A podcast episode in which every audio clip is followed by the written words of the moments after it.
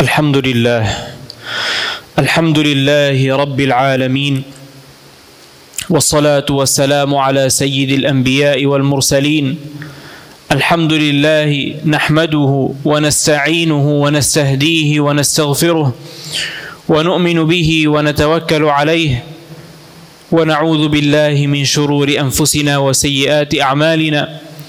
ونعوذ بالله من شرور أنفسنا ومن سيئات أعمالنا.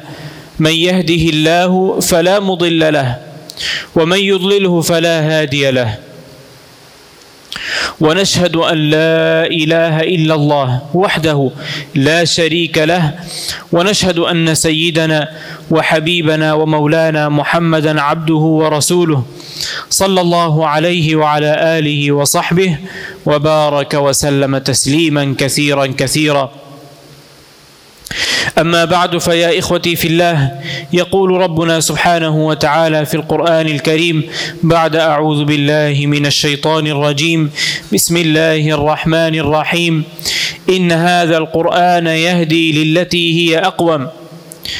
إن هذا القرآن يهدي للتي هي أقوم.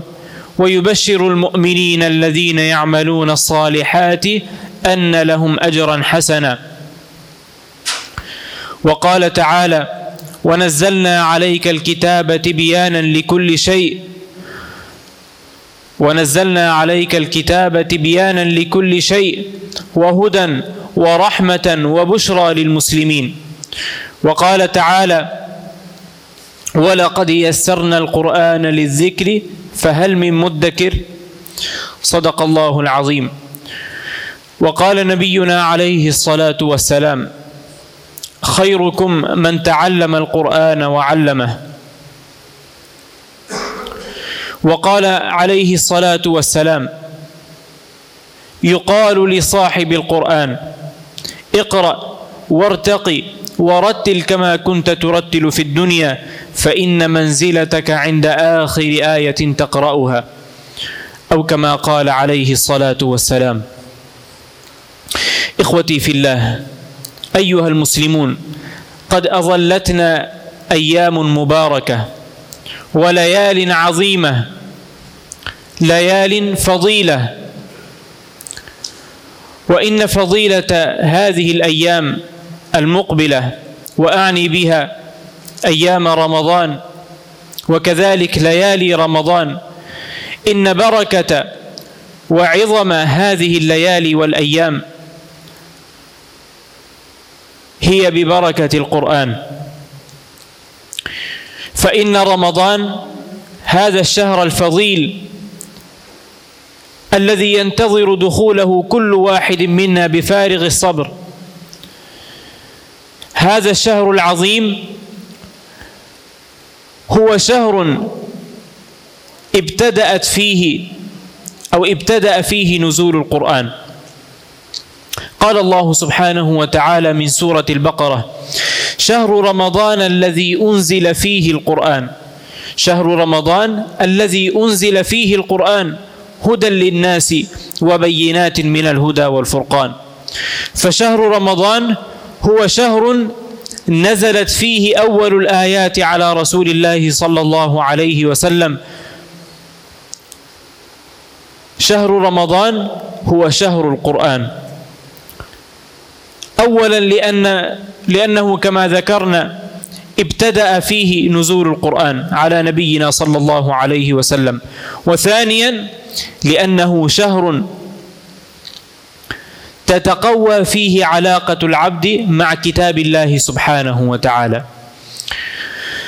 شهر رمضان نعم هو شهر الصيام. نعم هو شهر القيام شهر الصلاة شهر الصدقة شهر الكرم شهر الفضائل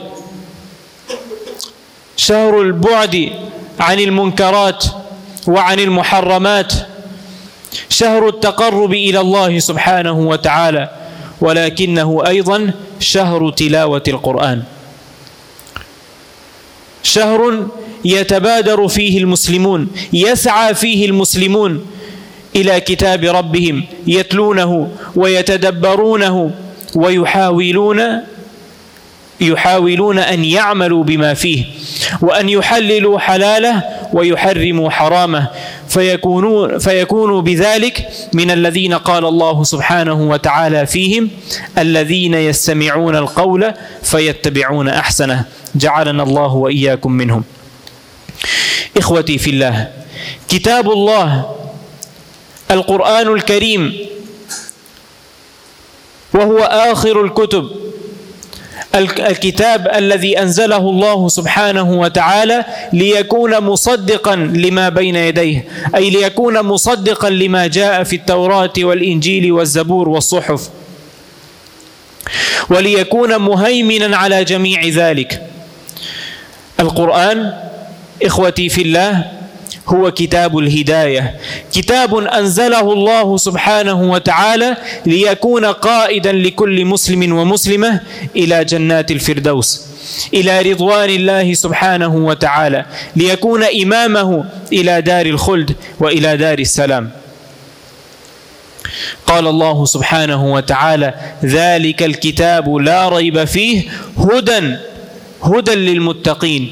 كتاب الله هو هدى هو هاد لنا يهدينا إلى الصراط المستقيم. وقال تعالى إن هذا القرآن يهدي للتي هي أقوم ويبشر المؤمنين الذين يعملون الصالحات أن لهم أجرا كبيرا. إخوتي في الله كتاب الله القرآن شبهه نبينا عليه الصلاة والسلام بالحبل المتين كالحبل الذي يلقونه للإنسان وهو في وسط البحر لينجو من خلاله. هو حبل متين. كذلك شبهه نبينا صلى الله عليه وسلم فقال القرآن هو حبل الله المتين. حبل الله المتين. فعلينا إخوتي في الله أن نتمسك به. فالمتمسك بحبل الله سبحانه وتعالى لا ينبغي أن ييأس من رحمة الله. الذي يتمسك بحبل الله يتمسك بكتاب الله سبحانه وتعالى. كيف لهذا الإنسان أن يخسر؟ كيف لهذا الإنسان أن يضل عن طريق الله سبحانه وتعالى وعن الصراط المستقيم؟ هذا إخوتي في الله من المستحيلات. فعلينا إخوتي في الله أن نتمسك بهذا القرآن أن نتمسك بحبل الله سبحانه وتعالى. كتاب الله هو الكتاب الذي يؤجر قارئه قراءته عبادة. قراءة القرآن تصفح هذا الكتاب تصفح القرآن عبادة. يؤجر العبد عليها. بل ويؤجر والد العبد إذا كان سببا إذا كان سببا لأن يتعلم ابنه أو يحفظ ابنه القرآن أو جزءا من القرآن. فقد بشر نبينا صلى الله عليه وسلم. بشر نبينا عليه الصلاة والسلام والدي حافظ القرآن بأنه يلبس تاجا يوم القيامة. هذا أجر والدي حافظ القرآن. فما بالكم إخوتي في الله بأجر حافظ القرآن؟ وأقصد بحافظ القرآن الذي يحفظ آيات القرآن ويعمل بما فيه أو يجهد لأن يعمل بما فيه. قديما قال الإمام الشاطبي الضرير الأندلسي رحمة الله عليه في قصيدته المشهورة في القراءات قال فيا أيها القاري به متمسكا فيا أيها القاري به متمسكا مجلا له في كل حال مبجلا هنيئا مريئا والداك عليهما ملابس أنوار من التاج والحلى. فما ظنكم بالنجل عند جزائه؟ أولئك أهل الله والصفوة الملا. إخوتي في الله القرآن كتاب الله سبحانه وتعالى كلام ربنا سبحانه وتعالى هو سفينتنا إلى النجاة. سفينتنا إلى بر النجاة إلى جنات ربنا سبحانه وتعالى. القرآن هو الكتاب الذي يعلو قارئه في الرتب يترقى من خلاله في مراتب الجنات في درجات جنات الخلد. قال نبينا عليه الصلاة والسلام يقال لصاحب القرآن أي يقال له في الآخرة اقرأ وارتقي ورتل كما كنت ترتل في الدنيا. ورتل كما كنت ترتل في الدنيا. فإن منزلتك عند آخر آية تقرأها. أي منزلته في الجنة تكون عند آخر آية يقرأها من القرآن. إخوتي في الله قال نبينا عليه الصلاة والسلام إن لله أهلين من الناس. إن لله أهلين من الناس. أي الناس هم قريبون من الله سبحانه وتعالى. هم غاية في القرب من ربهم سبحانه وتعالى. فقال الصحابة صفهم لنا يا رسول الله من هم هؤلاء؟ قال النبي عليه الصلاة والسلام هم أهل القرآن. أهل القرآن هم أهل الله وخاصته. إخوتي في الله الذي يقرأ القرآن ويتدبر معاني القرآن ويجهد لأن يعمل بما في القرآن وليحلل ما أحله الله سبحانه وتعالى في القرآن ويحرم ما حرمه الله. هذا إخوتي في الله يزداد قربا من الله سبحانه وتعالى يوما بعد يوم. فعلينا إخوتي في الله أن نجعل لأنفسنا وردا من كتاب ربنا. لا نتجاوزه في يوم من الأيام. علينا أن نجعل على كل واحد منا إخوتي في الله على كل مسلم ومسلمة أن يجعل لنفسه وردا من القرآن. كل واحد منا على قدر استطاعته على قدر مقدرته. فيزداد بذلك قربا من الله سبحانه وتعالى.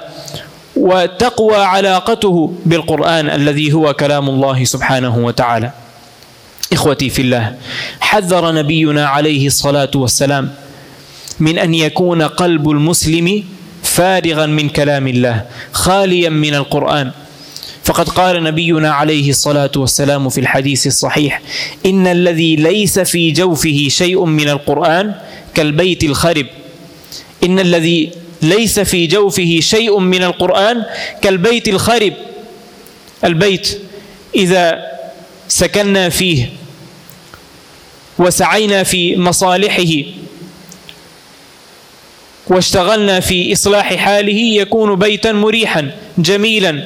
كل واحد منا يحب أن يعيش في مثل هذا البيت.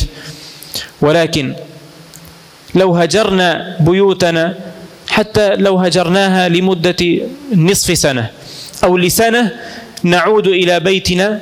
كيف نجده؟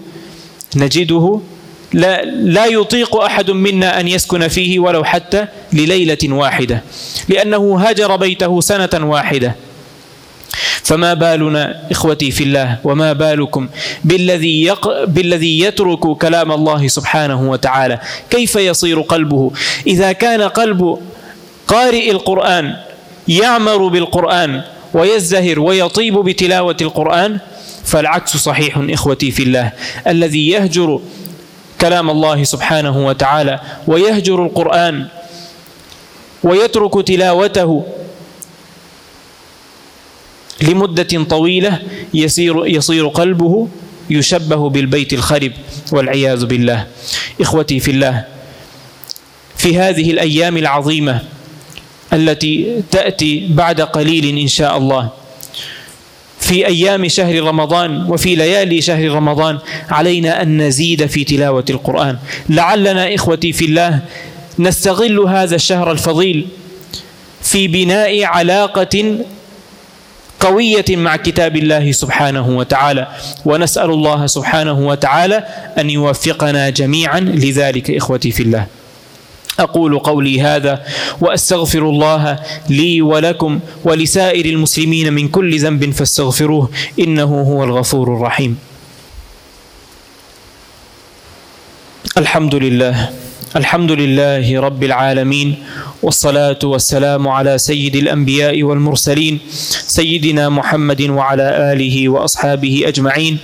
أما بعد فيا أمة القرآن ويا عباد الله يقول ربنا سبحانه وتعالى بعد أعوذ بالله من الشيطان الرجيم بسم الله الرحمن الرحيم يا أيها الذين آمنوا اتقوا الله وقولوا قولا سديدا يصلح لكم أعمالكم ويغفر لكم ذنوبكم ومن يطع الله ورسوله فقد فاز فوزا عظيما.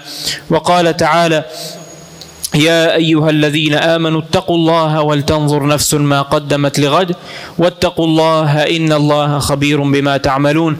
فأوصيكم ونفسي أولا يا عباد الله بتقوى الله والمواظبة على ذكر الله. ألا خير الكلام كلام الله وأحسن الهدي هدي محمد عليه الصلاة والسلام.